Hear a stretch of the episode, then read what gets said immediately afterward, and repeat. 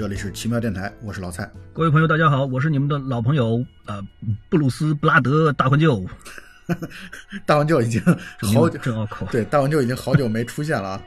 是啊，是啊，太想大家了。主要是因为我们这个节目排的太满了，我没没机会出现，然后档期档期不行。是是，然后我们也好久没有录那个老科幻系列了。所以我们今天赶紧把大环舅拉上录一期老科幻系列，啊，这个算老科幻系列？那当然了，这个是一九九。那我准备的可能有偏差，开玩笑，开玩笑。老老科幻系列我一直想录，但是他们一直不带我玩。对，然后我们现在录的是一九九六年的一部老科幻啊，《十二猴子》。对，《Twelve Monkeys》。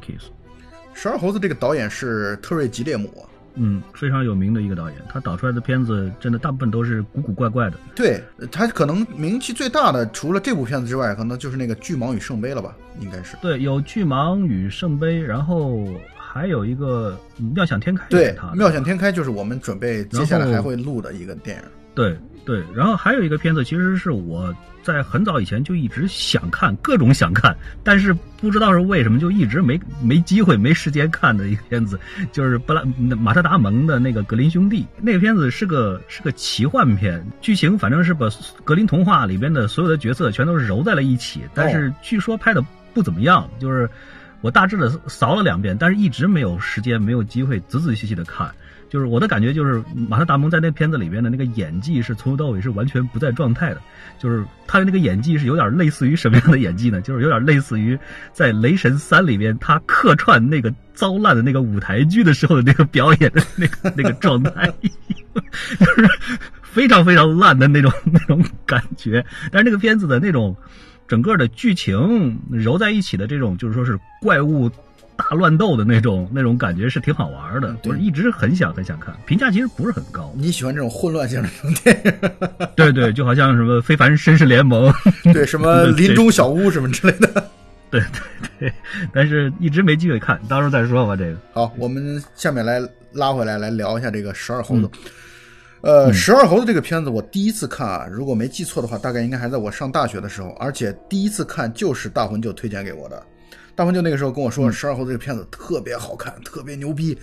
然后我当时就看了。当时看的第一遍的感觉也确实如此，但是你绝对不敢说看完一遍之后你就觉得啊，你看的很明白、很懂。包括在完全看懂，包括在录节目之前重温了一遍之后，我也依然不敢说这句话，说我完全看懂了，什么地方都明白。我们刚才在。录这个节目之前，我们俩还专门开了一个小的一个准备会，在准备会当中，把一些思路、把一些疑问，我们俩互相，呃，互相回答了一下。我觉得啊，还算是有点底气，能够跟听众朋友们来介绍这部电影，同时可以梳理一下这部电影的一个剧情的一些思路和细节。嗯，这个片子我当时看的时候，差不多这片子出来没多久，应该是九七或者是九七年到九八年之间。嗯，然后我呢是当时呢在就是。已经毕业工作了，然后留校的时候和我的大学的一个同学，他也很有名，他是这个当时兵马俑 BBS 的这个也是站长之一，而且是整个的原创文学版是整个是他推动成立的，是当时网络上的非常非常有名的一个写手。我知，我想你应该知道我说的是谁。对，火车师兄。然后，哎，对对，然后他呢是和我一起在他的办公实验室里边，然后俩人就是。倒腾出来一个，哎，这是什么片子？十二猴子，我们看一遍吧。然后我们俩人就看看完了以后，应该懵，有点懵吧？一拍大腿，我当时是有点很懵的，我当时相当懵的。然后他呢，是真的是高智商，就是一拍大腿啊，原来是这么回事哎呀，太妙了，这个片子实在是太棒了。我说哦，真的，嗯，我也同意。然后回去以后默默的开始复习，大概就是这样的一个一个感觉。对。这个片子，我觉得看完一遍之后，呃，大部分的人啊，当然你能沉得下心啊。首先前提是你能沉得下心的话，大部分人呢可能感觉都是这样的，就是觉得哇，这片子很震撼，很牛逼。但是牛逼在哪儿呢？好像你也说不出来，说不出来，是，确实是很难评价的一个片子。所以我们现在就把这个剧情先梳理一下啊。这个故事的一开始啊，或者说整个电影的一开始，是一个机场的一个场景，以一种特别光线，也是一种特别梦幻的那种光线，就像梦里边的那种的一个场景。然后以支离破碎的，以支离破碎的一些剪辑，然后来去剪辑出来。总之，我们知道有人中了枪，然后倒地，然后一个男孩的眼睛目睹了这一切。大概一开始的场景就只给我们交代的信息仅有这么一点点。呃，我插一句话，就在这个之前是有字幕的，对，是有字幕的。就是这个字幕的意思呢，就是说，在一九九七年的时候呢，由于这个病毒的泛滥，然后导致地球上的百分之九十以上的人都死掉了，剩下的人呢，都不得不被迫的转入地下，然后地面上呢，就重新又被动物们给统治了。是，然后等等等等，说了这么一段。这句话是出自于哪里呢？是摘自于某一个医院对精神病人的访谈录。一九九零年。一九九零年的时候，对于病人的这个精神病人的这个访谈，然后讲到了说，九六年、九七年这两年的时间，大概就五十亿人口，就是全世界有五十亿人口都死亡掉了，就是由于病毒的泛滥。啊，刚才你的那个数据说百分之九十，其实百分之九十九，因为他说只有百分之一的人活了下来。然后接下来是你你讲的这一段，这就这个梦幻一样的这个场景，对，而且背景音乐配的呢是这种类似于手风琴的这种不断的反复的循环的这样的一种旋律。你注意它这个循环不断的反复的循环，这个是暗示蛮有特点的，在这个在这个片子里边是一个暗示。对，呃，接下来场景就是男主角出现了，男主角出现，他就像是一个犯人一样，在一个类似于像监狱的一个地方，和前面那个柔光效果的场景已经完全是两个。其实我们都知道啊，就是已经是知道是两个时空了，完全不是一个。男主角这个是布鲁斯威利斯演的，对。他在这里边叫詹姆斯科尔，他现在所反映的这个时代是属于未来的时代。后来，呃，编剧和导演交代给我们，那个未来的时代就是二零三五年。其实想想，距离我们现在已经没多远了。对，是的。呃，他在监狱里边服刑，这个监狱就是我们能够感觉到的，就是结合前面的文字交代，就是那个。人们都活在地下，地上已经被动物所占据了的这个世界。对，因为人们在地下生生存，所以资源非常的短缺，所以基本上那个时候的这种统治呢，是一种相当的高军事化的，而且是独裁的这种统治。基本上你人只要犯了错，就会被当作罪犯，然后扔进监狱，而且会强迫这个罪犯去做一些试验，或者拿他们去做试验品，或者去地上去采集标本等等这些工作。没错，呃，然后布鲁斯威利斯就在开场当中第一次被地下的这些统治者啊，地下的统治好像是都是一些科学家啊，以科学家来去做。对，地下统治者是科学家，这一点是很重要的，其实是，也就是说，科学家在当时的这个，在未来是拥有着相当大的权利。没错，然后科学家在第一个段场景当中去派布鲁斯威利斯，给他安的称号叫志愿者，然后布鲁斯威利斯说：“我不是志愿者，我不自愿。”然后派他去地面上做一些类似像科考活动，其实科考活动就是他们去采集一些标本，采集一些动物的标本。是，然后这个动物的标本里边呢有一个虫子，有一个蜘蛛，然后都是要求他呢要把这个动物要拿小瓶子装起来。对，但是呢，布鲁斯威利斯呢在采集的过程当中，因为地地面上是这个冰雪天气，没错，他要穿这个非常非常厚重的这个防护服，但是实际上这个防护服看上去很很滑稽，是全透明的这种塑料，然后反复的把自己裹成一个类似于米其林轮胎这样的一个造型。对，但是呢，他在地面上看到了两个动物，一个动物是冰雪天里边的大黑熊，没错，另外一个是高楼顶上的狮子。对，这其实都在后边都是有暗示的，哎，或者说这个其实都是对给后边的剧情都是有暗示的。这段就是交代了一下。人类已经处在了一个地底的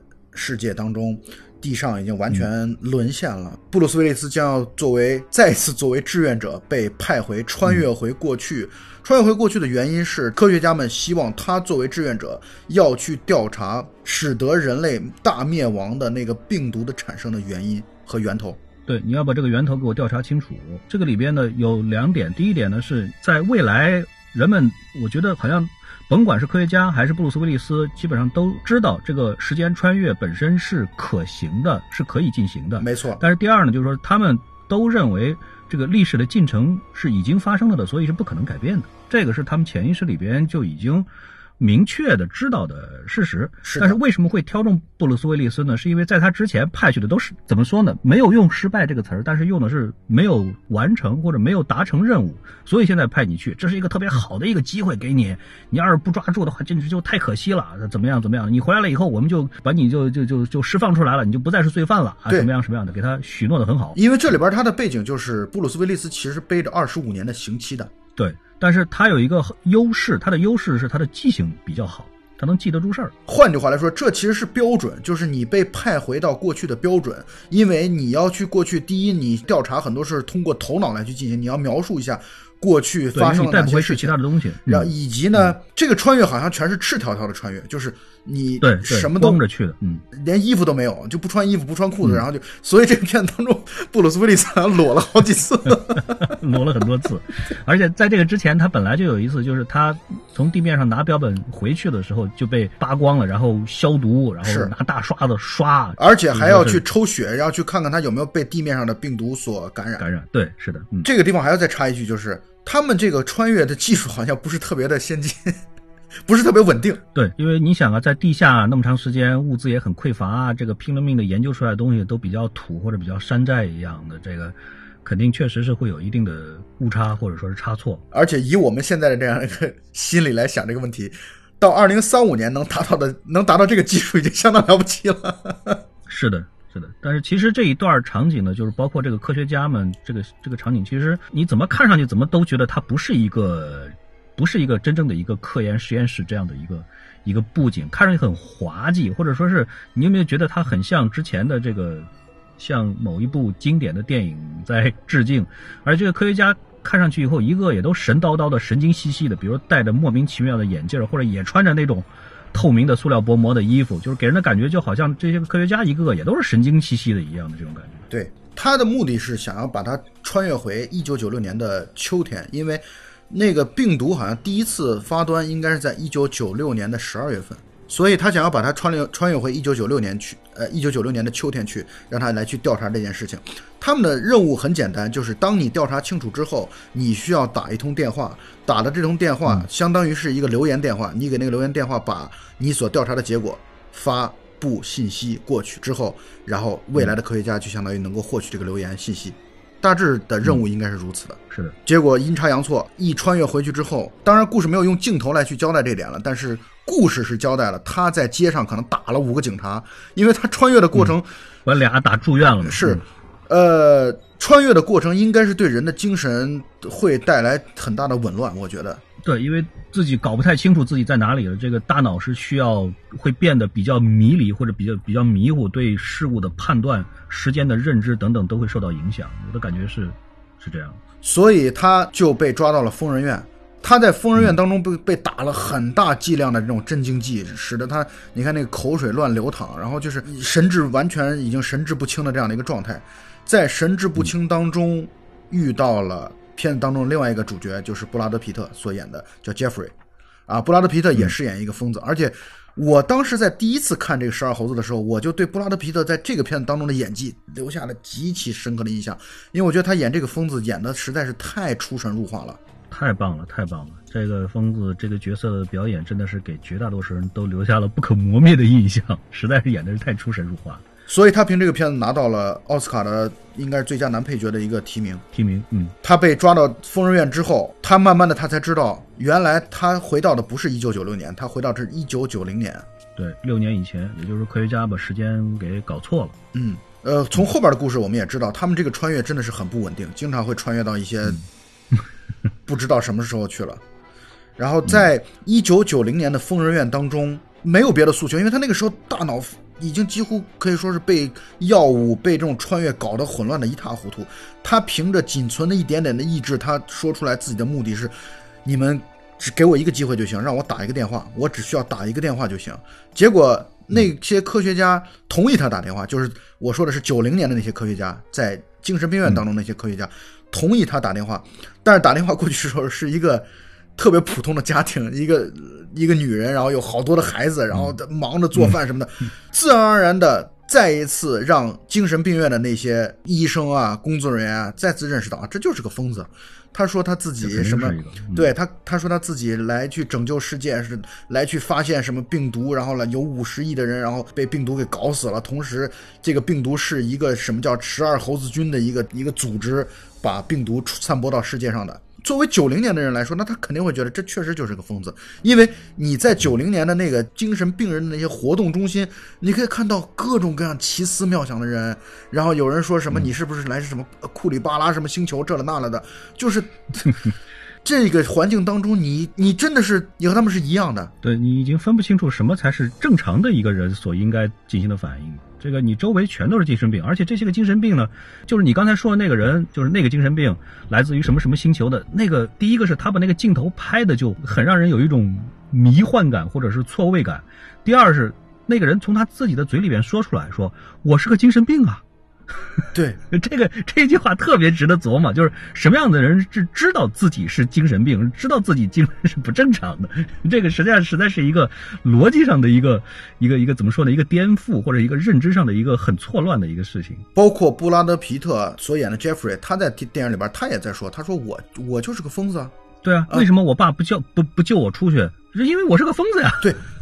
所以你。你就在会会去想，以精神病的这个视角来去看待这个问题的话，他们到底是如何看待自己的，以及他们如何看待别人看待自己的眼光的这个问题？是的，有一本书叫《天堂在左，疯子在右》当中，好像也提到了好多这种精神病患者他们对自我的认知的这个问题。所以他意识到他在九零年的时候打这个电话是没有用的，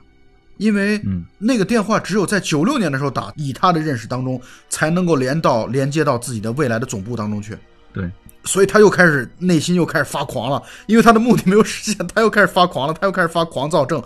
布拉德皮特帮助了他，帮助他越狱啊！他在越狱的过程当中，越狱越的其实就是这个精神病院嘛。他在越狱的时候又开始各种各样的人大打出手。这个时候其实有一个很好的女人在，不能叫帮助他，应该说是愿意很耐心的倾听他。这就是那个女的心理医生，也是本片的女主角。这个女主角对他的反应也很奇怪。这个女主角呢，刚一开始就总是觉得在哪见过他，好像在哪儿见过你。对，这个对他的这个反应也说不清楚。所以后来呢，他因为这个事情呢，也受到了这个同行的指责，就是。同行跟这个女心理医生说：“你看，我跟你工作已经都四年多了，你你你从来没犯过这么大的错。这个人明明就是个精神病人，要被而且是个有暴力倾向的精神病人，你早就应该把他单独的关押的。结果你说他没事儿，跟其他的人关在一起，结果你看他现在逃狱了，而且还中间还又打伤了我们的人，等等等等的。反正女性心理医生呢，确实是对他和对别的这个精神病人的不太一样，确实是不太一样。是因为女心理医生确实是觉得他曾经在某个。”场景当中和他见过面，嗯，但是又说不上来，都很模糊。而且布鲁斯威利斯呢，这个时候呢，也对女心理医生也还没有反应过来。对心理女心理医生呢，好像是跟对其他的人的这个这个对待没有什么区别。然后他呢，在这个呃精神病院里边呢，布拉德皮特帮他，就是说是你不是要逃出去吗？好，我给你创造个机会，你现在可以逃出去。然后就在。精神病院里面制造了一起混乱，呃，然后就是吸引了这个这个医护人员的注意力，然后这个时候呢，布鲁斯威利斯呢趁机拼了命的想要逃出去，然后这个地方呢是是有一个很奇怪的一个地方，就是布拉德皮特呢帮他的时候呢，不知道从哪里就变出来了一把钥匙，塞到了布鲁斯威利斯的手里，说这个就是我给你搞来的大门的钥匙，你就拿它开门就好了。布鲁斯威利斯呢虽然很奇怪，但是这个时候他因为也是已经被药物呢折磨的恍恍惚惚的，然后呢他呢就是。趁着这个布拉德皮特制造混乱的时候呢，就拼了命的爬到这个这个，就是说这个保安的这个门这一块去，然后拿这个钥匙呢，试图开门。给我们，如果说是我我们看第一遍、第二遍的时候，我们的感觉确实这个钥匙真的是大门的钥匙。但是如果说你再仔细看的话，你会发现整个的这个电影里边并没有给出来这个特写，就是说这个钥匙是正确的，没有给这个特写，而是之前的镜头就是他把这个钥匙呢插到锁孔里边。然后接下来的镜头呢，就是一个反打，就是布鲁斯威斯就把门推了，推开了，就就出来了。这个所以说是也有可能这个钥匙压根儿就是个错的，压根儿就是个不是正确的钥匙，只不过是因为布拉德皮特在精神病院里边制造混乱的时候，医护人员冲进来拿锁拿钥匙开锁了以后，因为太着急，所以把门没有关好。对，也是有这种可能性。因为这个电影当中一直对于这种梦幻也好，或者说精神病和现实世界这个界限描述的其实很模糊。就是对，非常的模糊。你有的时候会觉得布鲁斯威利斯是真的有病，或者说在这漫长的穿越当中，使得他慢慢的患上了一些精神上的疾病，恍惚也好，然后幻觉也好，就会不断的在出现。所以你很难去分清楚这到底哪些事情是现实的，哪些东西是真实的，哪些是假的。对，这个就是这个影片最好玩的地方。对，我觉得导演在刻意的制造这样的一种，对他就是在刻意制造，就是让你们对。就是就是说白了就是在在调戏你们这边这这些观众，对，因为吉列姆本身就是一个充满奇思妙想的人，他在那个对像《圣巨蟒与圣杯》这样的电影当中，就是完全恶搞，而且这这感觉很多是他其实很无厘头的一个人，我觉得。嗯嗯嗯，是的，是的，而且九零年的那次大越狱，也就是逃离精神病院，最终没有成功，他后来还是被逮回来了。而且他被逮回来之前呢，是他打算坐电梯下楼的时候呢，结果摁那个电梯拼了命的摁，然后那电梯不动，然后旁边那个保安就突然就变了脸。我不知道你对那个细节有没有印象？就是他走过去的时候是一张脸，然后就是而且是一张很阴森恐怖的一一张很凶悍的，而且还穿着好像纳粹的这个这个制服一样的，然后就就给他抬头跟他说了一句，说是一号电梯今天不能用，你得用二号电梯。指导他，就是你要你要这样这样才能走。所以呢，这个人呢，据很多的后来的分析，这个人可能也是从这个二零三五年穿越回来，来保障他能够走的。但是不知道为什么最后也没没能保障了。然后等他第二眼再看上去的时候，他发现那个保安又换了一个人，对，就不再是之前的那个人了。对反正很奇怪。所以这个片子当中确实神神叨叨的地方很多。确实很神道，真的很神道。然后呢，等到他呢下了楼了以后呢，又先闯进了一个做这个呃磁共振的一个检查室。那个磁共振正好在给一个病人在进行检查，所以那个就就他看上去就是一个发光的一个一个类似于一个发光的这样的一个白洞这样的一个一个一个仪器装置。然后等到他从那屋子里面又出来的时候呢，就被人工作人员给堵上了，然后搏斗了一番了以后呢，就给打了镇静剂，然后把四肢都锁上，然后给推到一个禁闭室里边。对，在禁闭室当中他就消失了，呃，也就彻底相当于消失，完完全全的消失。一九九零年的这个时代当中它就消失掉了。然后呢，给一九九零年就留下了一个非常非常奇怪的一个不解之谜，就是一个被打了镇静剂的，而且四肢都被固定的妥妥当当的，而且还被锁在一个单间里边的一个禁单人禁闭室里边的一个人，怎么为什么突然之间就消失了，彻底消失掉了？这个在一九九零年的时候，这个事情就成为了一个完全的一个没有头绪的一个一个谜案。而且在一九九零年的这段交代当中，我的理解是，他相当于给布拉德皮特，因为布拉德皮特相当于在九零年他短暂的 九零年生涯当中，为数不多的那么一个朋友，可以这么说。虽然这朋友是打引号的，布拉德皮特对于其他的人这一点上确实也是很神奇，就是布拉德皮特对于其他的人总是以一种，就是说你你们这些个都是跟我不是一个档次的，或者说我随意的就可以调戏你们，比如说不准坐我的椅子，或者谁要是我要是想坐谁的椅子，就可以稍微使一点小手段，就可以就就就。但他很喜欢布鲁斯威利斯，在这个片子当中。对他非常的，他他就觉得布鲁斯威利斯，哎，你不是一般的人哎，我跟你可以真心的交流，我跟你是有话说的，你看怎么样怎么样？而且而且布鲁斯威利斯呢，在看电视的时候，不经意之间就跟他说了一句话，就说是也许现确确实实现现在的这些个人真的是该死。然后这句话就被布拉德皮特记住了，说：“哎，你说的对啊，我觉得你说的很有道理的，这个确实 我也是这么认为的。”就是，也就是说，从后边来看的话，才是才发现，就是这个时候，实际上是布鲁斯威利斯穿越回来了以后，给布拉德皮特种下了这么样的一个种子。没错，就是影响了布拉德皮特的思路。对对对，他为什么会在这个单独的禁闭室当中消失？是因为未来的科学家又把他给召唤回去了。又回到了二零三五年。在二零三五年当中，他回到了我们现在所理解的未来，也就是在这个电影当中时间线的最后的那个序列吧。在那段戏当中，第一次出现了有个声音在不断的跟他对话，并且把他叫芭比。这些科学家意思是你在九六年执行的什么乱七八糟的任务？这个电影当中的时间线非常混乱，而且出现了好多个年代。呃，比如说二零三五年，他等于从那个禁闭室又穿越回了呃后来的未来之后，那些科学家就是掌管地下的那些科学家，又一次让他去听了一个，而且告诉他说，你九六年的任务你给我们留言了呀，并且这个留言我们已经捕捉到了，虽然年代久远，这个录音听起来已经是合成之后的结果。然后他在这个录音当中就听到说，十二猴子军的总部在哪里哪里哪里。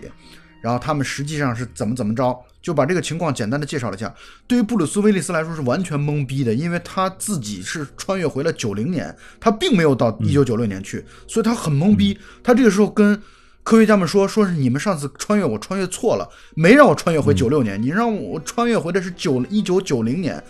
整个科学家也很哗然，会觉得怎么会出现这种事儿？那我们这个录音又是怎么得到的呢？嗯，所以这个地方其实也揭示了一件事儿，就是对于二零三五年的人来说，无论是九零年发生的事儿，还是九六年发生的事儿，反正已经发生过了。对，对于他们来说都是过去式。所以他们能够得到的信息，反正都已经产生完了。至于这个产生的信息是谁造成的，这是他们所懵逼的事情。其实，相当于这个地方导演给观众再次扔出了一个大的谜团。那为什么布鲁斯·威利斯穿越回九零年，他的任务没有完成的情况下，九六年为什么产生了一通电话录音，并且被未来的科学家所捕捉到？这又是一个大的谜团。所以布鲁斯·威利斯不得不再次要被穿越。这次穿越的时候，他穿越回了整个一穿越回去之后，赤条条的进入到了一个战壕当中。应该是一战吧，而且应该是一战吧，一战。而且很有讽刺性的是，在这之前，科学家们跟他说：“啊，这一次肯定不会有错了，这一次你放心。” 结果 转回去以后，布鲁斯威利斯，而且是而且是法国，就是对布鲁斯威利斯发现周围所有的人说话他都听不懂，是说都说法语，但是呢，他虽然在这都是说法语的人当中，他却遇到了自己在未来的时候的室友，其实相当于是他发现两个监狱两个监狱是。挨着邻居的这种挨着的吧，嗯，然后他发现他他他的室友也被也被扔到了这里，而且而且好像直接就被击毙了，好像没有击毙，是中枪了。总之是啊中，反正他中枪了，那两个人都中枪了，他腿上中枪了，他的室友是中枪中的更严重，被担架抬着，反正不知道死没死，总之就是被拖走了。是，然后两个人还还做了简短的对话，说你怎么在这里？你怎么在这里？怎么怎么是你？怎么又是你？怎么老是你？总而言之，就是说，这个二零三五年这个穿越技术确实是相当的不靠谱，反正随机性是很大，所以很可能他们往往过去派出了很多的人，就好像扔飞镖一样，对，闷头乱扔，也不知道我能哪个能能扎得中，但是就是只要扔的足够多的人，应该可以保证这个日总有一个能够把任务完成喽。就是广撒网呗。对，广撒网。然后在战场当中正在战斗着呢。下一场景又回到了一九九六年十一月的巴尔的摩，就是美国城市巴尔的摩东部城市巴尔的摩。那个九零年对布鲁斯威利斯很有好感，并且对他态度挺好的那位女的心理学家在做一场演讲。这个演讲呢，其实讲的是古希腊神话当中那个山卓拉情节，就是一个能够预测未来的人却不被人所相信。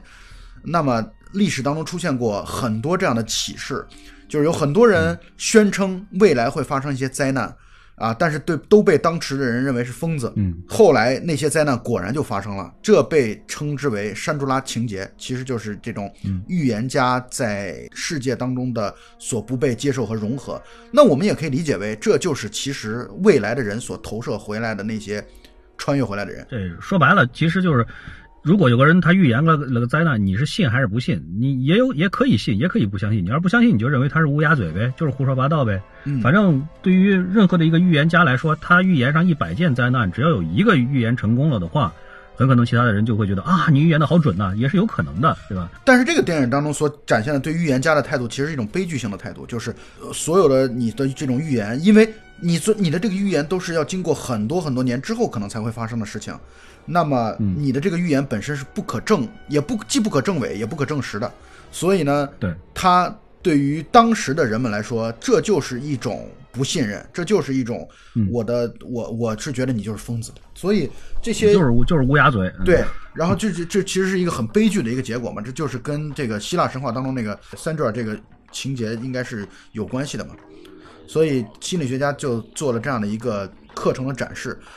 或者说这样的一个这样的一场演讲，这演讲当场来了一个，就是当时就看的贼眉鼠眼的一个人，然后在演讲结束之后还找他去做图书的这样的一个签售，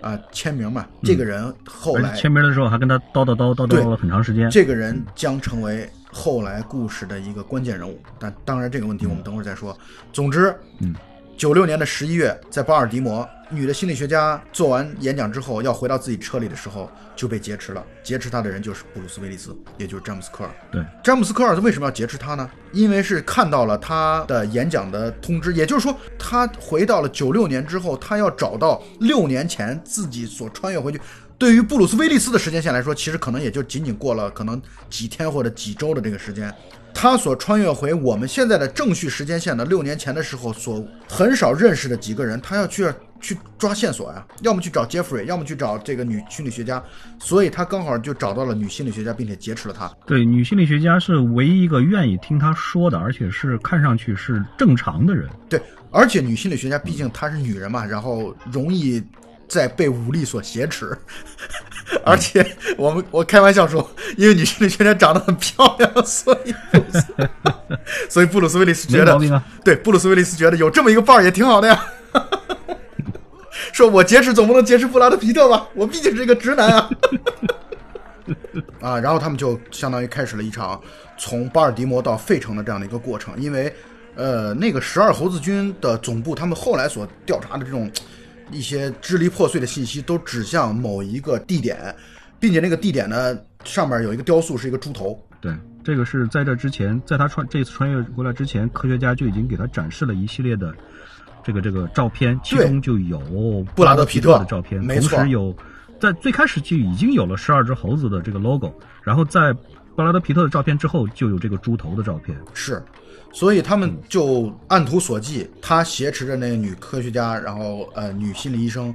呃一起到了费城，在费城。就是，总之路上神神叨叨遇到很多人，包括遇到了缺了一颗牙的一个男人，然后跟他讲说你是芭比什么的，就和他在二零三五年所头脑当中听到那个声音是一模一样的一个声音。而且这个说明这个人是确确实实的具象化了，就是不是他的，不是想象完全是他想象出来，或者是他的幻觉，因为女心理医生跟他也有互动。是，然后一个是这个女心理医生呢，帮他把他腿上的子弹给取出来了，因为他已经快快不行了，就是失血过多，已经快不行了。所以女心理医生说：“这个这个你必须要现在赶快取，否则的话你可能会会没命。”所以就赶快就帮他取了。取出来以后，本来就觉得这个子弹不太对头，而且这个子弹在后边呢也有交代，就是这验证了是确实是一战时候的子弹。没错。而且这里边还有一个小的支线，就是嗯他们在去费城的路上，广播电台一直在播放一则新闻。这新闻就是有一个男孩失踪了，男孩失踪了，然后家人和整个社会，全社会都在寻找这个男孩，找寻了好多小时都没找到。詹姆斯科尔说，这男孩在谷仓里。说我我小时候也听过类似的这个电台节目，当时最后的结果是发现这个男孩在谷仓里。那么这个其实就是明显是他穿越回来的这样的一个情况嘛。对，就是印证了他确实是穿越的，他能够知道过去发生的事情。后来他就去找 Jeffrey，第一先是找到了那个带有猪头标志的那个十二猴子军的总部，后来发现那只是一个特别一帮小混混在一起玩的一个，就感觉是个莫名其妙的什么也没有的一个瞎混的所谓的动物保护组织的总部。对，因为布拉德皮特本身呢是是就是他父亲是用这个动物做实验来研究病毒的，然后他呢一直是很反对这个事儿，然后就是找了一些个人想要阿猫阿狗就是然后搞了一个类似于像公益组织一样的这样的一个机构。意思就是咱们总共十二个人，然后联合起来叫十二猴子，然后我们要确保就是说是以后，呃，这个不要再用动物来做实验了，就是这样子的一个，但是这些信息，二零三五年的人并不知道。二零三五年的人认为是十二猴子军把病毒散播到了全世界各地去的，所以他在、他在调查的过程当中就发现，哎，布拉德皮特好像没有那么大的能量嘛，只是一帮小混混在胡搞嘛。他还去找到了一九九六年的布拉德皮特，也就 Jeffrey 啊，并且发现 Jeffrey 依然是脑子很有病。但是有一件事是确定的，就是 Jeffrey 的爸爸是一个真正的动物学家，他在做动物的实验，并且研究一些与动物相关的生物制药啊、病毒啊这样的一些相关的研究。在他去找了杰弗瑞之后，警察这个时候追上来，他就又一次被未来给召唤回去了。而且这一次应该是就是从女心理医生的眼皮底下消失掉的。是的，他回去之后，就是二零三五年的那些科学家突然开始恭喜他了，说：“哎，你任务完成的不错啊，然后你可以特赦了，什么这了那了的。”但是因为他在九六年的，就是布鲁斯威利斯在九六年的这整个的经历啊，他就觉得他很有义务去帮助人类去对抗这样的病毒，或者说找出真正病毒散播的原因，并且把它扼杀在萌芽当中去。所以他现在假装自己做这件事儿的最佳人选，并且那段时候是他全篇可能表现的头脑最清醒了一段时间。他为了获得再一次回到九六年的机会，真的是绞尽脑汁。呃，我觉得那个时候好像他跟科学家说的是，我可以帮你们去拿病毒样本，是，就是说病，因为科学家的要求是要我要拿到这个病毒的原始的样本，然后才可以找出来这个这个治疗的方法，然后我们才可以在二零三五年回到地面上。对，但一开始。科学家其实派布鲁斯·威利斯去过去的任务其实已经完成了，就是科学家可能压根儿也没想着让他回去去获得那个原始的这个病毒的样本。对，没想着科学家的意思是你剩下的事儿就交给我们吧，对，就不用管了。是，嗯但是他自己自由了，他自己主动请缨，他说我想要回去去帮你们来去获得这样的一个呃真正的病毒样本，到底是怎么回事儿？原始的病毒到底是在哪里？我要把它一定要查清楚。他跟科学家的理由是：第一，我记性好啊；是啊第二，我熟悉九六年呢，对吧？对啊我事儿都已经干了一大半了，你剩下的这一点点收尾的工作也让我干，我轻车熟路。但是实际上，他的自己的小心思可能还是想要和女主角在一起。我感觉这个是是重点。没错。然后同时呢，他也确实觉得，虽然我们从看电影的时候是闻不到味道的，但是能够明显感觉到，二零三五年的地下世界应该底下是一个特别空气污浊，然后味道很糟糕的一个世界。对，因为他不止一次的表现出来过对九六年的空气的迷恋。对呀、然后包括整个能够看到广阔的天空、的星空啊什么的，嗯他真的再加上又有那么漂亮的女主角，他就会觉得九六年其实是一个非常非常好的世界，所以他其实是希望回到九六年之后就再不要再回到未来了。对，就留在九六年。但这里有一个，还有一个很奇怪的一个细节，就是，呃，科学家当时刚开始是还不太信任他的，就是你确定你是这么想的吗？你别是在骗我们吧？而且还对他好像是有一点那种就是想要测试测谎一样的没错比如一个大摄像头立刻就伸到他他眼前了，没错你不会是在骗我们吧？我们要讨论一下。结果没想到，就真的就就就通过了，就认为，嗯，我认我们认为你你你没骗我们，你你确实是你说的是对的，就是就这意思，就是觉得科学家好像很好糊弄的样子。但这块他也不敢再弄再复杂了，这否则这电影真的是 就复杂到底了。我觉得。反正总之，他又被派回了九六年。对，你还记得二零三五年的时候，科学家其实收到了一个就是留言，就是来自于九六年的那个电话录音的留言。布鲁斯·威利斯其实很懵逼，不知道这件事到底是怎么回事儿。但其实这个留言是怎么回事呢？这个留言是他在最后一次穿越回了一九九六年的那个时候，他又一次找到了女的心理学家。那段时候，女心理学家其实已经对他的说法，我可以认为是一种完全相信了，绝对相信了，因为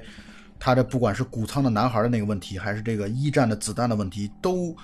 验证了他确实是会穿越的这么一个人。他知道未来，他能够知道有，所以他说的话应该是对的。他不是一个精神病人，所以这段时间应该是他跟女心理学家两个人从信任感上啊，感情上应该是在逐步升温的这么一个过程。嗯，所以女心理学家就开始可以说是跟他两个人开始亡命天涯，开始帮助他。但是有警察在追踪他，因为警察追踪他的原因是他在上一次回到九六年的时候，他不是劫持了女心理学家嘛，所以一直在盯着他，因为觉得布鲁斯·威利斯是一个具备极其危险的一个人。他和女主角再次重遇之后，女主角对他死心塌地，两个人都走上了拯救世界的路。但是其实两个人也是很混乱的，他们也不知道到底怎么回事儿。那么现在唯一的办法就是继续打那个电话。他自己布鲁斯·威利斯没没办法出面，因为警察到处都是，所以女心理学家去打这个电话。打完电话回来，非常兴奋地跟他说：“太好了。”这个电话是假的，这个电话是一个什么地毯清洁公司，并且留言当中我给他留了一段很搞笑的一个一段留言，布鲁斯威利斯完全可以重塑出来心理学家留言的内容，因为这就是他在二零三五年当中所听到的。这段戏出来之后，我觉得他们俩这个时候都很混乱，觉得这好像既有真实的部分，比如穿越显然是真实的，这是没问题的，但同时呢又觉得那病毒这件事到底存不存在？因为你看打电话过去是什么地毯清洁公司，上一次打电话过去是是一个人的住家，那这就感觉和整个他们所接受到的任务感觉好像差之千里完全，对不上。是他们就会觉得这这个就我辛辛苦苦的到底在做什么？所以这段时间两个人心里是很困惑的。然后他们两个人就去看电影去了，看电影好像主要也是为了躲警察，而且没错但是正好他们看的是这个希区柯克这个 是是是，那个电影院在放一个 节，在放希区柯克电影周，好像是。对，全都是希区柯克的片子，也本身就是很很迷幻、很迷离的这种。对，在电影院当中，他们俩商量说，结果是啊，既然我们人没法改变历史，那何不干脆就享受当下？女心理学家提出了一个很浪漫的想法，就是你从来没有看过大海，要不我们订一下去佛罗里达的机票去看大海吧？而且这个时候呢，还有一个就是说，他们已经换装了，对，他们已经开始化妆了。嗯，这个嗯，布鲁斯威利斯呢是换上了这个，就是他他这个时候给他的这个这个是外边披的还是一件黑大衣，然后但实际上它里边换成了这个黄颜色的沙滩装吧，而且给他沙滩装应该对，而且给他是粘了粘了假胡子。另外一个是女心理学家呢，这个时候呢是这个戴了金色的假发，然后布鲁斯威利斯认出来说啊，你就是我做梦的时候看到的那个形象。其实这这个故事到这现在的时候，其实分成两条线，另外一条线则是 Jeffrey 就是布拉德皮特他的十二猴子军把他爸给绑起来了，嗯，绑起来之后，他们准备实施他们疯狂的计划，这个计划就使得第二天。布鲁斯威利斯和女主角两个人去机场的路上遭遇了全城的大堵车。大堵车的原因是因为十二猴子军闹的。十二猴子军把人类的科学家，也就是他爸爸，还有其他的一些可能这种动物学家关到了动物园当中，而把动物园当中的动物释放了出来，导致全城的交通陷入到了瘫痪。但其实这段布鲁斯威利斯他们也意识到，哦，原来十二猴子军跟病毒的释放好像是没有什么关系的。所以这个就让他们更加的疑惑了。说白了，是这这两个人是从头到尾一直在呃一直是在摇摆的状态。比如说，女心理学家呢是刚开始呢对布鲁斯威利斯是完全不信的，但是后来呢有了这个子弹的这个实锤，还有在他的眼前彻底消失掉，然后后来又回来这样的实锤，所以女心理学家呢是还有包括那个谷仓的小孩儿那个最后的结果的这个事实，让女心理学家呢是在中间有一段时间非常坚定的。又相信了布鲁斯威利斯确实是从未来穿越回来的人，没错。但是呢，等到十二猴子军呢恶作剧了一把了以后呢，他又觉得说，而且我的感觉是他的主观意识也希望以后不要产生这种大的灾变，希望布鲁斯威利斯是一个精神病患者。这样的话呢，我也可以跟他一起这个这个过日子呀，对吧？这毕竟人类没有灾难是好事儿啊，对不对？然后布鲁斯威利斯呢是。刚开始的时候呢，就是其实就是被这个未来派回来了以后，就各种穿越已经搞的，而且被这个精神病院的这个这个药给吃的已经是神志很不清醒。到了后来呢，是硬撑着拼了命的爬回到九六年，他是想要和心理心理医生在一起，但是呢，他在那个时候，他在刚回来的时候呢，他其实是第一反应是我就不要再回到二零三五年，不要再回到未来了。所以说他在刚见到女心理医生的时候，他是赶快跳起来，警察在哪儿呢？赶快把我抓起来吧！我是个心理精神病患者。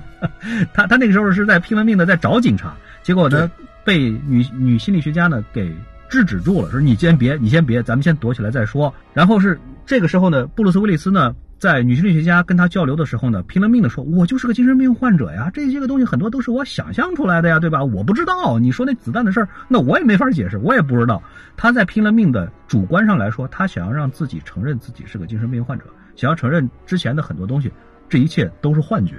结果呢，没想到呢，当到这个女心理学家把那个电话给打了以后。”让他也有点懵了，让他也有点没错，没错，又往中间又摇摆了一点。没错，因为这事儿，因为他其实，因为从他的心理上来说，他是希望，他也希望这是假的，他也希望病毒这个件事儿是假的，他也希望一切都是他的想象。这样子一来的话，我就可以在九六年就可以和女主角一起过日子了。对对对对，因为对于他们来说来说，就有一种说俗一点，有一种彼此遇到真爱的感觉了吧？对对对，是的，是的。就是女主角把这个电话打完了以后呢，布鲁斯威利斯呢就非常非常非常的紧张，就是就是一个实锤啊，相当于就是说是完全就是未来把这个事情，如果真的有未来的话，那么未来很可能因为这个事情搞错了以后会错上加错，最后会会造成不可收拾的后果。但是呢，在这个之后呢，他呢又遇到了就是那个假的熊和假的狮子，看上去跟他在未来的时候看到的那个真熊真狮子几乎是一模一样，而且他在买那个就是他们。化妆用的那个假的衣服的时候的那个百货大楼，和他在未来看到的那个破破烂烂的百货大楼是完全一样，就是没错，没错，没错，确实如此。所以所有的这一切，就让这两个人男女主角现在是已真的是已经是真假莫辨了，根本就分不出来什么是真，什么是假。你看，咱们可以这么来理解吧，他们到海边也像是一种逃离，可以说。对，如果我是他们俩的话，我也可能也会这么想，就是我们找一个没人的一个地方，偷偷摸摸、安安静静的把就就算了吧，过完对，就很好啊。这个就是就应该是这个事情最好的结局。而且你就到那个时候，你会认识到人的力量太渺小了，就是你能改变历史吗？呃，感觉你好像你你不但没改变历史，你反而感觉好像把这个历史在推动，而且呃感感觉你越越搞越糟。那干脆我就置身我就干脆置身事外算了，我就别。而且我都已经找到可以说找到人生的幸福了，人生的对嗯于我个人来说的人生的终极意义了。那我何必还掺和这些那些大的人类的走向跟我个体又有多大的关系呢？啊，我觉得他们可能那个时候就已经有这样的想法了。刚才说到了，他们去机场的路上遭遇到了大的堵车，然后他们就到了机场。到了机场之后，我觉得那个时候可能布鲁斯威利斯可能良心当中还是有点过不去，嗯所以他趁着女主角相当于去办登机手续的这个过程当中，或者说值机手续的时候，他就去又去打了一通电话，他想再一次的给，就是虽然自己要逃离俗世。但是呢，他还是希望警告一下人类，这个十二猴子军的情况是搞错了，你们不要误认为是十二猴子军传播的病毒。我觉得他还是想把自己掌握的信息和事实给那个留言机去做留言。我觉得他那个时候还是有一种，就是或多或少觉得我把这事儿得善始善终吧，我得办妥了，嗯然后我再去离开你们这个俗世吧。我觉得他那个时候应该是这样的一个想法。结果不成想，他打了那个电话之后，他的那个未来的室友又一次出现了。从他们开始往机场出发的这一段呢，你会很明显的感觉到，基本上事情已经不由他们两个人的控制了，已经是他们是被逼着，没有什么选择的，在一步一步的拼了命的走下去，越来越没有选择。就是他们到了机场以后，第一件事情是，警察这个时候已经在机场已经已经开始布布控局了，所以布鲁斯威利斯就只能是先藏起来，所以就只能是女主角去办登机手续，去登机牌。没错，嗯，这个是第一。第二呢是布鲁斯威利斯呢偷偷的打了这个电话了以后呢，这个时候他的舍友出现了以后呢，舍友呢给了他一把枪，对，硬是塞给了他一把枪，然后呢跟他说你打的第二个电话呢，他们也收到了。这个时候呢，他的舍友跟他说的是我被奉命说是要杀掉那个女主角，就是那个那个那个女心理医生，所以说是你呢现在呢可以你把这个枪拿去，然后你呢来决定你去做这个事情，你要是不做的话，那就我做了。那他为什么要去为什么要杀掉女心理学家呢？就奉命行事，就是对于这个他没讲原因没有讲，就是我就是被派回来干这个事情的，没有什么选择或者说是没有什么理由的等等的这种的。但是这个时候呢，布鲁斯威利斯的这个神智，我的感觉这个时候也是非常的非常的不清晰。为什么呢？有两个有两个因素，第一个是他这个时候他看到了，从他旁边就是他的电梯上，从相反的方向下电梯的对面的这个人是什么人呢？就是他之前逃出精神病院的时候那个保安。那个脸是完全一样，在盯着他。哦，第二个呢是这个时候的这个背景这个广播呀，就是说是往哪哪哪飞的这个航班，现在已经开始登机了，在比如说在三十七号门登机，但是按理来说应该是 passengers now boarding at gate thirty seven，但这个时候的这个背景声音说的是志愿者请在三十七号门登机。对，因为他志愿者这个词从一开始就一直在出现嘛。当然，对你也可以，你也可以理解为他这段时间他出现了幻听了，就是人家可能广播说的可能就是 passengers，但是他听出来就是 volunteers。对，总之就是这个时候他的精神呢已经是极度的混乱了。但是，但是实锤是什么呢？就是说他确确实实从 Jose 的手里拿到了枪，没错，确实拿到了枪，因为这个枪拿他也是不得不拿，没办法了，没有没有任何办法，他必须拿。否则的话，如果说他没有奉命行事的话，那么就会有其他的人被派回来杀掉女主角。这个时候，这个女主角呢，在办理登机牌的时候呢，突然就是发现了这个科学家的助手没错，就是也来到了机场签售的那个人。哎，而且他从这个报纸上也看到了这个人其实是科学家的助手，他把这个事情就对上了。对上了以后，女主角就反应过来了，说很恐这个科学家助手才是释放病毒的始作俑者，然后就冲过来找布鲁斯威利斯，说我发现了是 Doctor Goins 的助手，他才是整个这个事情的最大的嫌疑啊，而且还他还相信整个这个启示录等等等等的。然后这个时候呢，他们俩人就跑去找那个助手，然后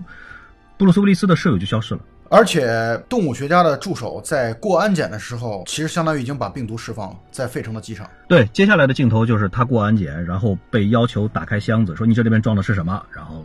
他说装的是这个生物样本。然后那你这个瓶子打开，然后他就他就想了想，他就真的就打开了。打开了以后还说：“你闻，你闻，你闻，这没味儿的，你闻。所以我估计那个安检员应该是全世界第一个遭受病毒的人，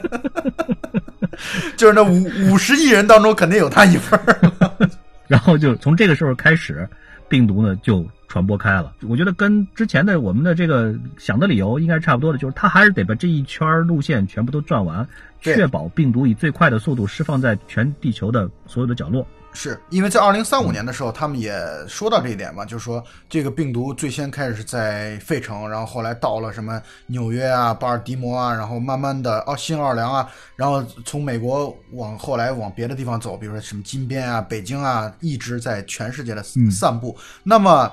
动物学家的这个助手，他的目的就是要做飞往全世界各个地方的航班，让自己的这个目的实现嘛。这个目的就是要把病毒散播到全世界各地去。所以他在过安检的时候呢，安检的这边正在检查这个他的这个样品，然后同时呢，因为这个飞机不是很多的人坐在路上堵车，然后安检的那块的人很多，所以说是男女主角俩人呢被挤在那个安检的外边，就一时半会儿呢过不来。所以这个时候这个情节的这个冲突呢，基本上就已经是逐渐逐渐的在积累，就是眼看着就要爆发出来到最高点了。这个张力已经在挺强的了，现在。然后呢，这个科学家助手呢确认被这个安保人员确认他啊，看上去好像确实没什么事儿，然后就要离开的时候呢，然后安保人员呢突然把他又又叫住了，说是哎，你这个一条裤衩子忘了拿，裤衩在手上冲着他挥舞，然后就在这一下的时候呢，在这个安保门外边的这个男女主角就看到他了。那个正在过安检那个人就是他，就是他拿的病毒，他要散播，然后就不顾阻拦的这个朝他冲了过去。哎，冲过安保门，然后这个时候呢，这个布鲁苏利斯也把这个枪掏出来了，对准这个，然后前面这个科学家助手也在拎着箱子往前逃跑，然后在布鲁斯威利斯呢正要开枪的时候，女主角在背后喊了他一声，就是喊了个 no，然后就喊了这一声呢，让布鲁斯威利斯呢没有来得及开枪，而是回头看了一眼女主角，然后就在这个时候，旁边的警察掏枪把布鲁斯威利斯打翻在地。对，而且为什么这段闪回在全片当中出现了？其实我感觉有四五次，我觉得嗯，为什么会出现这么多次呢？是因为少年的詹姆斯，就是布鲁斯威利斯小时候的那个他，此时就在机场。而且是亲眼目睹了这一切。对，他在去之前啊，他曾经无数次的跟女心理学家其实讲过这段，他也分不清楚是梦境还是真实的情景，嗯因为这是他相当于他的小时候所看到的场景嘛，他分不清楚这对，一点。他已经很模糊了，是已经很模糊了。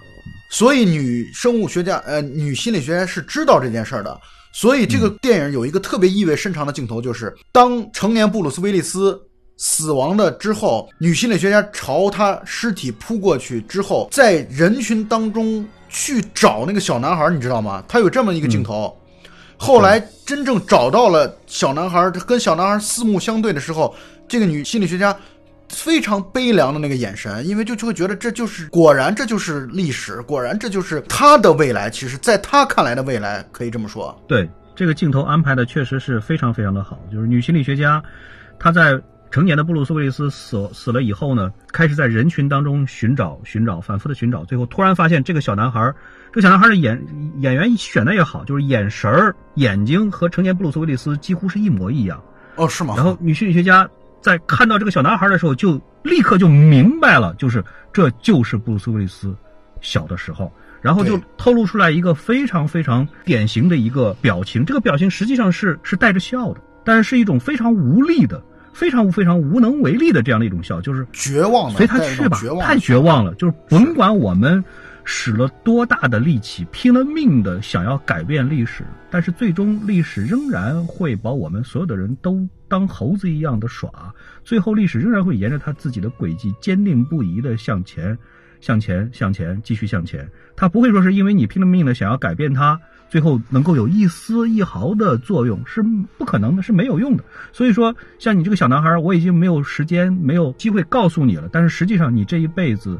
接下来的路其实是早就已经注定了。没错，而且还有一点就在于动物学家的助手顺利的登基了。登基之后，坐在他旁边的就是二零三五年的那科学家的那帮科学家的头，是一个嗯老女人，应该是一个老女人。对呃，这个老女人说了一句意味深长的一句话，她说 “I am in insurance” 这句话的表面的意思是我是做保险的，或者说我是处在保险之中的。因为这一句话其实在整个的片子里边，它不是第一次出现，它是第二次出现了。在最开始的时候，在布拉德皮特和布鲁斯威利斯两个人被关在精神病院里边的时候，曾经有过一个旁边的一个精神病患者，当时在精神病院里面就喊了这么一句 “I'm in insurance”，意思就是说我是我是就是有保险的，哦，就是以后世界再怎么样，经济崩溃或者没钱了或者怎么样，我是有保险的。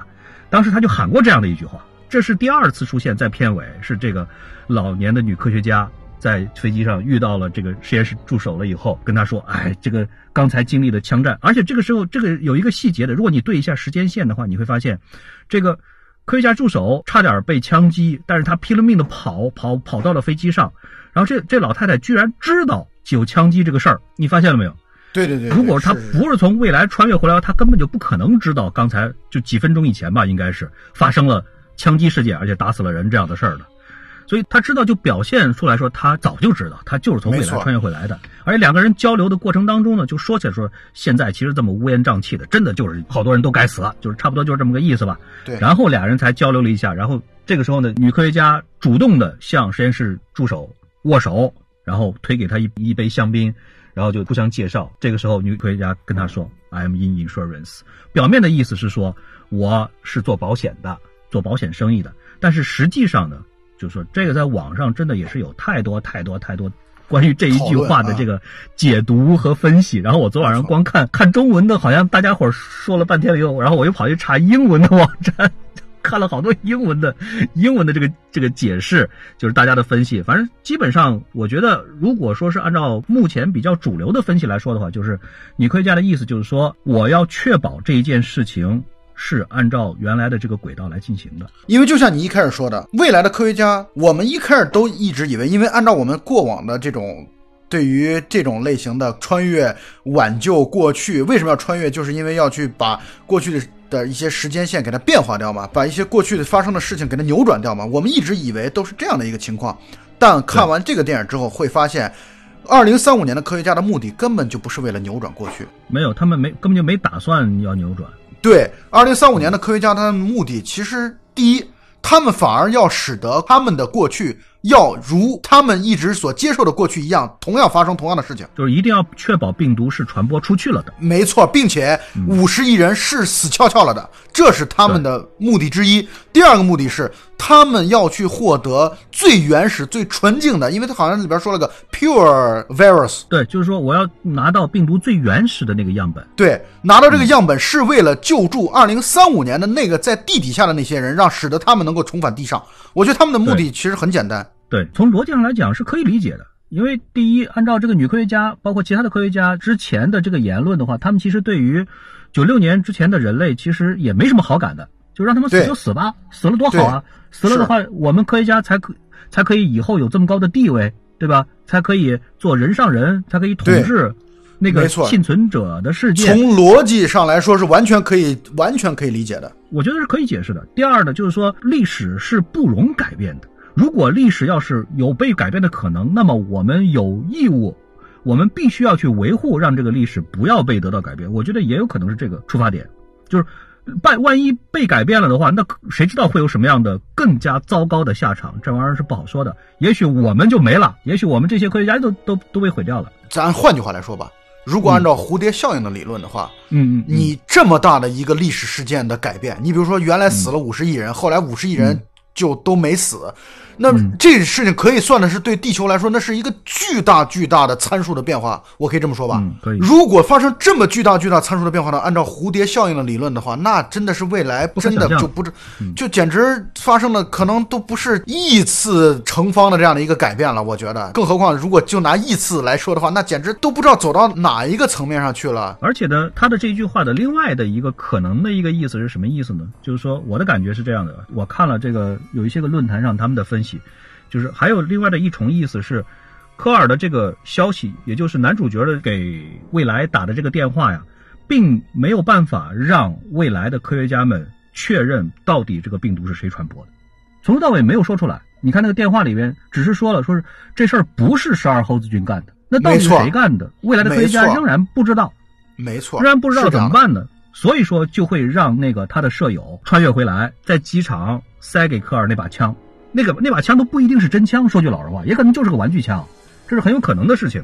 然后呢，他们要看什么呢？他们要在暗处去看这个男主角在找谁，想要杀谁，然后一直到最后的最后，等到这个女主角跑出来跳出来说：“我发现了，其实是那个实验室助手散播的病毒。”整个的这样的过程出来了以后，然后。观察者们，也就是包括这个舍友，包括科学家，才没有再去干涉历史。就是这个时候，他们已经确定了这个事情，就是病毒传播者是谁，就是这个实验室助手。这个是消息，我们已经确认了。OK 了，好了，我是为了确保这个事情是明确的，是搞定的。这个是理由之一，就是他们的计划之一吧。第二个计划是，才是我确定了这个病毒传播者了以后，我还不能让他死，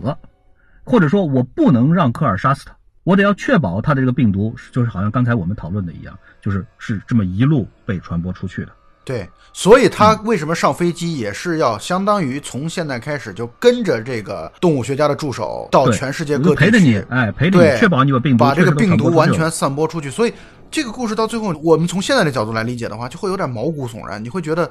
这些科学家的目的根本就不是为了人类。他们可能只是为了未来的自己，或者未来的自己所代表的一个阶层，未来的那个团体，他们可能只代表了那个科学家的团体，所以非常的冷血，但是所牺牲掉的却是五十亿人的生命啊！他们根本就没有兴趣或者没有理由去拯救这五十亿人，因为这五十亿人对于他们来说一点关系都没有。他们不像男主角在在九六年的这个世界里边找到了自己的真爱。没错，所以说是对这个世界有了感情，所以说是才本能的。虽然虽然男主角在这个之前也表示过，说是历史已经发生了，不可能去改变的，但是这个是他受到的教育告诉他的。但是真真正正等他经历这个事情的时候，他的本能驱使着他，还是必须要去做出来，他拼了命的最大化的能够做出来的拯救。虽然这个拯救最后是失败了，而且是作为历史的。一环嵌入到了历史当中，没错。但是在那个时候，他还是要做这样的努力。可以说，看这个电影经过了三个阶段啊。第一个阶段就是我十几年前第一次看这个电影的时候，那个时候我的理解是，由于反而由于詹姆斯科尔的出现，使得给杰弗瑞就是布拉德皮特头脑当中植下了一些毁坏世界或者说传播病毒的这样的一些种子。就是，嗯，布拉德皮特之前是没有这样的想法的。布拉德皮特以前就是一个特别头脑简单的精神病患者，嗯，但。由于詹姆斯科尔的出现，导致他头脑当中植入了这样的想法，使得病毒传播了起来。这是我第一遍看的时候的想法。我第二遍看的时候的想法，或者说第二层面再进一步深入理解到我的想法是：十二猴子军其实从头到尾跟病毒的传播毫无关系。十二猴子军最多的贡献在于让他的爸爸防御的环节给薄弱了，因为他们相当于把他爸爸不是给绑绑架走了嘛。嗯。但是十二猴子军本身对于病毒的传播其实没有什么太大的作用。病毒的传播就是由于那个助手的传播所导致的。现在我在第三层面的理解是，未来的科学家帮助了病毒的传播，或者说确保了病毒的传播。我觉得这就是这句话的真正的含义所在。它确保了病毒的传播，使得病毒传播五十亿人死亡，过去的历史不要发生改变，但是顺利的拿到。最原始的病毒版本，使得二零三五年的那个时候的科学家的统治进一步的巩固和加强，并且还能够反攻回地面上。我觉得这是我在看了这个片子之后的三层不同的理解。实际上回顾一下的话呢，关于时间旅行的创作，包括文学作品，包括影视作品呢，其实说白了，基本上有三种设定吧，可以说设定。第一种设定呢，就是历史无论如何是不能改变的。没错，也就是说，你穿越回到过去了以后，然后你所做的事情，其实早都是已经是注定好的，只不过是你在刚开始第一次穿越的时候你不知道。你说的不是不能改变，而是不会改变，应该这么说啊，不会改变，不会改变，就是说历史是不会改变的。就是你怎么做，你怎么努力，它历史就是历史，或者说发生的故事就是发生的故事。你做的所有的东西，只不过在由于你的出现，可能巩固和推动了这种历史的发展。对，如果没你的话，可能历史还不一定会这样发展的。对对对对，就是因为你回去了，所以会造成历史它确确实实、真真正正的，就是向着现在既定了的这个方向去发展。你知道吗？这其实就是我的第一层面的理解。十二只猴子刚看完了以后的最开始的观影的总结，应该就是这样的一个结论。对，你会觉得。得是由于詹姆斯科尔的存在导致了这个历史的进一步的巩固的发生。因为如果说是没有他的话，其实整个在未来不会说是认为十二猴子军这么重要。对，然后把这个错误的信息带回去，然后导致了十二猴子军真真正正的最后把他父亲绑架了，然后给这个先是助手，然后造成了整个这样的机会，等等等等没错一系列的没错，没错，没错，很可能最后就就不是那样的一个级别上的事儿了。这个是科幻作品对于时间旅行的第一种的解释吧，因为时间旅行到现在肯定还是个科幻的东西嘛，对吧？没错，没错。第二种解释呢是什么呢？就是说，呃，我们的这个宇宙啊会不断的并发出来平行宇宙。这个其实最最强烈的其实就是特兰克斯，特兰克斯和沙鲁的那条线，就是在七龙珠当中，你在每一次做出来选择的时候，你可能会这样选，或或者是可能会那样选，然后宇宙就会分裂成两个，没错分，裂成两个，连着两条线这样平行着走下去。然后呢，等到再有一次做抉择，然后又会有分裂，所以最后分裂出来无数无数个平行宇宙。但是这平行宇宙和平行宇宙之间呢，可能就没有什么交集了。也就是说，你回去以后确实改变了历史，但是你没有改变的那个历史呢，仍然在另外的一个平行的平行的那个宇宙当中发生着。这其实就是我我跟 Jumper 我们录的那个《回到未来》当中所谈到的嘛，不同的嗯维度，其实这就是不同的维度。对，就是你可以改变历史，但是只不过是更加精确的描述是，你可以另外创造出来一个属于你的历史。没错，没错，没错，是这样的，哎确实如此。也就是你，比如说你从未来穿越回来，你所穿越回来的那个历史是不会发生改变的。对对，就是它分叉了，它分了很多很多的叉儿。所以这个地方就是鸟山明特别聪明的地方。鸟山明所嗯理解的就是，特兰克斯原本回到过去向孙悟空学习如何战胜沙鲁的方法。他最终的结果其实不是改变了自己的悲惨的未来，嗯而是通过向孙悟空的学习，提高了自己的技能，在自己的那个时间维度当中也杀死了沙鲁。其实是这样的一个过程。这样的话就会造成一个问题，就是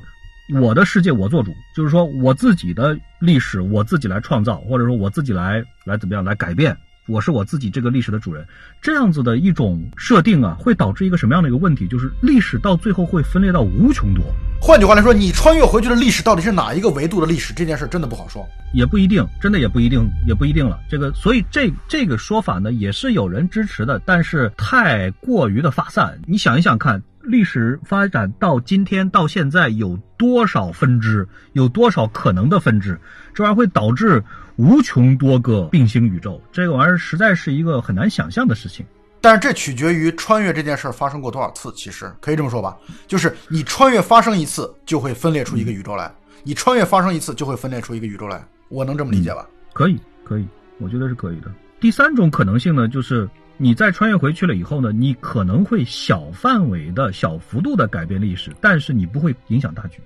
就是历史它自己有一种自稳定性，就是这个是一种更加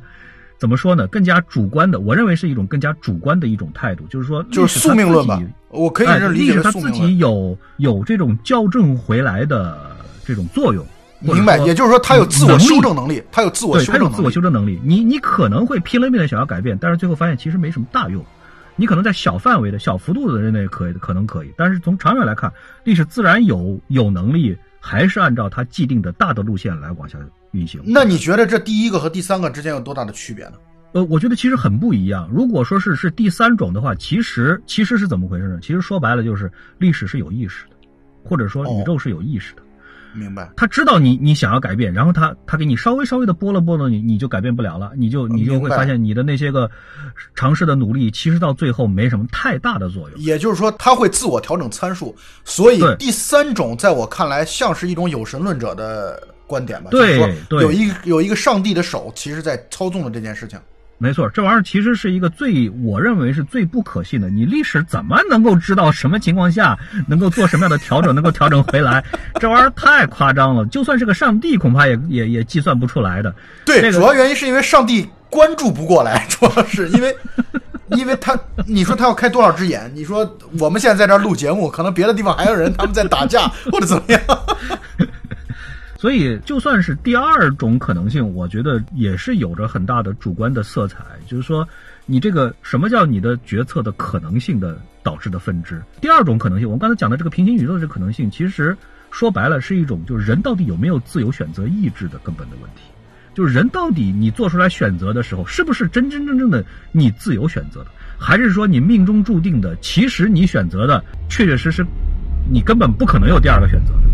就我不知道我说清楚了没有？换句话来说，我们到底是不是代码？我们执行到底是不是脚本？其实，如果它是一个脚本的话，那你跑的程序都是自由意志可言的。对你跑的程序全都是提提前写好了的代码。对啊，就好比说这个西部世界里边他们造出来的这个机器人，然后这个机器人自己是不知道自己是机器人的，机器人自己就认为自己是活生生的人类，一直到实验员拿了个平板电脑坐他面前，你现在开始说话，然后他就随便说。然后呢？同时，这个平板电脑就开始放跟他说的一模一样的声音，也就是说，你现在想的，你现在哪怕是你随机想的，其实都是我们预先编程序安排好的。所以，我觉得其实觉得啊，我其实觉得这种科幻片跟恐怖片之间没有什么界限。不不不不，科幻片是讲讲的是哲学逻辑的，这这种科幻片，我觉得是。是值得你去往深里去思考、去挖掘。没错，没错，没错，很有意思，我觉得很有趣味啊。倒没有什么太多的这方面的必要吧。不，但是我是觉得你这个问题，当你想深了之后，你就会觉得很可怕。这才是这部片子可怕的地方。就这片子真的不敢想深。这片子想深了的话，你会发现，他妈的你自己也会逐渐、逐渐的会变得神经兮兮的。因为你比方说，我们是把它现在是当做一个科幻片来看的，对不对？但是如果说整部片子都是男主角的胡言乱语呢？对，就是你可以把它当做一个心理分析片或者一个精神错乱片来看，这我觉得都是可以的。对啊，因为它片头的字幕就已经说了，这是九零年的时候摘自于一个精神病院里边的一个精神病患者的访谈录。而且还有一个更可怕的一个事情，就是说，如果说是你是把整部片子都当做精神病患者的视角上来看的话，你其实有一些个事情你也解释不通的。比如他腿里面取出来的子弹为什么是一战时候留下来的，这个事情你就很难解释得通了。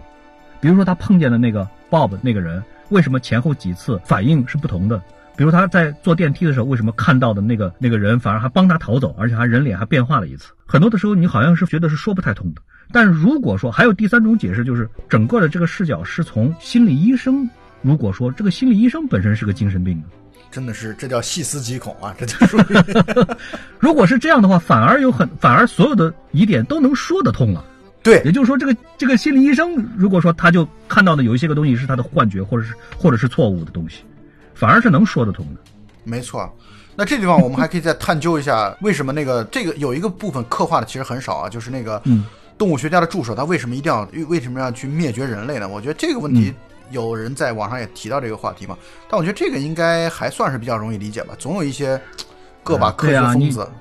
几十亿人呢，总有那么几个精神嗯不正常，就是想要毁灭人类的，对吧？这年头随便制造公共暴力事件的人都那么多，对吧？国内的就不说了，你说美国随便过几天就有人拿着一堆长枪短炮的跑到学校里边去乱开枪，你说这人怎么从逻辑上来解释？是也没办法解释，对不对？只不过是他现在只有扣动枪击的能力，如果说给他一瓶致命病毒的话，他分分钟就给你打开。这个事儿真的是我我相信人心的这这个不确定性，在这从这个角度上来看的话，那真的是什么可能性是都有的。所以这个电影确实，我们整理了一遍思路，但是我觉得这个电影内涵太丰富了，就是你可以从多个角度的去解读它，包括你可以从多个结局去解读它，你也可以从多个原因去解读它。我觉得真的是好多的，从原因到结果到它的背后的所深究，包括人物的动机等等，真的是太复杂了。但是这个电影不可否认的一件事是，是一部好电影，绝对是一部好电影。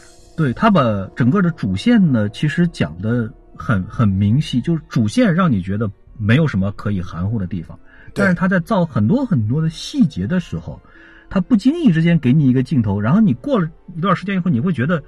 他那个镜头不是不经意的，不是随随便便给的，他真的是就是为了混淆你的这个视听。比如说我们之前说到的这个熊和狮子这个事情，他在刚开始上了地面了以后，就是二零三五年的时候，他看到了熊，看到了狮子，然后在一九九六年的时候，他看到了熊的模型。就是假的熊和狮子的雕像，然后呢，还有很多诸如此类的这方面的，就是似曾相识的这种画面。比如说，他在二零三五年的时候，他取了样本了以后，回到地下的时候就被拿消毒水冲，拿大刷子刷。然后他呢，在九六年的时候，在精神病院，一九九零啊九零年的时候，sorry，九零年的时候，他在精神病院里边刚一进去的时候，也是一模一样的，被拿消毒水冲，拿大刷子刷。这里边关于不同年代之间的同个场景的再现做了好好多处，其实是，对，非常多的，就包括像他在九零年的时候，在看到那个磁共振的那个病房，给病人做磁共振的时候，那个发光的那个洞，实际上跟他做时间旅行的时候那个机器是非常像的。没错，没错，没错，是这样的。也是把它塞到一个发光的洞里面，所以你很难分辨什么是真实，什么是幻觉。这里边的对比或者说对照的场景是特别的多的。所以我觉得这个电影啊，我们其实大黄牛，我不知道你看了多少遍。我觉得我加上这次，可能前前后后看了四五遍得有。但是我觉得就这四五遍，我觉得依然不足以说啊，我对这个电影了如指掌。我觉得我做不到这一点。对你每一次看的时候，都可以发现一些新的东西。比如说他在看那个动画片的时候，没错，动画片就是他在病旅馆里边的时候，他看动画片的时候，那个旅馆那个动画片就是在讲一个时间旅行的一个动画片。没错，讲我要穿越回去，等等等等。然后他在精神病院里边，他试着去看那个窗户上那个铁条的时候呢，然后布拉德皮特在他旁边跟他说：“你逃不掉的，你肯定是逃不了。他们早都给你整 好了。”就是很多的话，你会觉得真的是很有隐喻的，或者说是让会让你引起来这种逻辑上的这种混乱。对对对对，所以虽然听我们洋洋洒洒聊了这么多，但是我们还是强烈推荐我们的听众朋友自己去感受一下这部电影。我相信你可能很多理解和我们的理解是不一样的，我觉得这也是这个肯定的，不会有两个人理解是完全一样的。这个电影很有乐趣的地方在于，我们每个人的对于电影的不同的台词、不同的场景、不同的故事走向理解是不同的。我觉得这恰恰是这个电影的魅力所在。对，而且呢，就算是比如说我差不多也看了有四五遍或者五六遍。我相信，我再继续再看上一两遍或者两三遍的时候，我仍然会觉得我现在想的某一些个是错的，可能是有问题的，可能会有另外的一种解释能够解释的清楚其他的一些个事情，但是有可能会由此而来，又会带来新的问题，是这是非常有可能的。当然，所以我你就不得不赞叹佩服导演的这种，而且关键问题在于啊，你看这么复杂的东西，你很难说出他哪个地方说啊，这明显的 bug。啊，这明显的有漏洞，你好像很难说出这一点。这一点其实我在我看来，我觉得挺难得的。而且这个导演应该也就是编剧，对，这剧本应该也就是他，好像是有合作者，但是我相信应该主要是他写出来的。而这个片子本身不是个原创，对，它是从一个短片当中来的，应该是那个是一个十六分钟、二十分钟不到的一个短片，还不是英语的。我在 YouTube 上找了看了看，特别闷，就是那个片子不是个。电就说是动画，它是一系列的静态的照片，然后一张一张的给你展示，然后配上了画外音那样的一个特别特别闷的一个，但整个的这个故事是差不太多。哎呀，不管怎么说，我觉得这片子值得特别强烈的推荐，很有意思，嗯，非常非常有意思，嗯。那么我们今天也聊的特别多，那么本期节目就到此结束，好的，大家再见，谢谢大家，拜拜。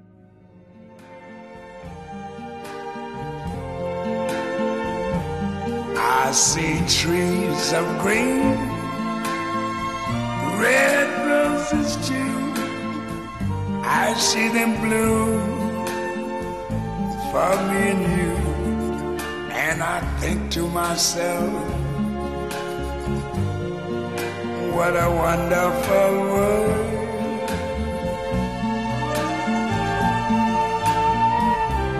I see skies of blue clouds of white, the bright blessed day, the dark sacred night, and I think to myself,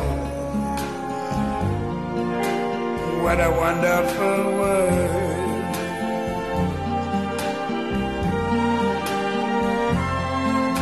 The colors of the rainbow, so pretty in the sky also on the faces of people going by.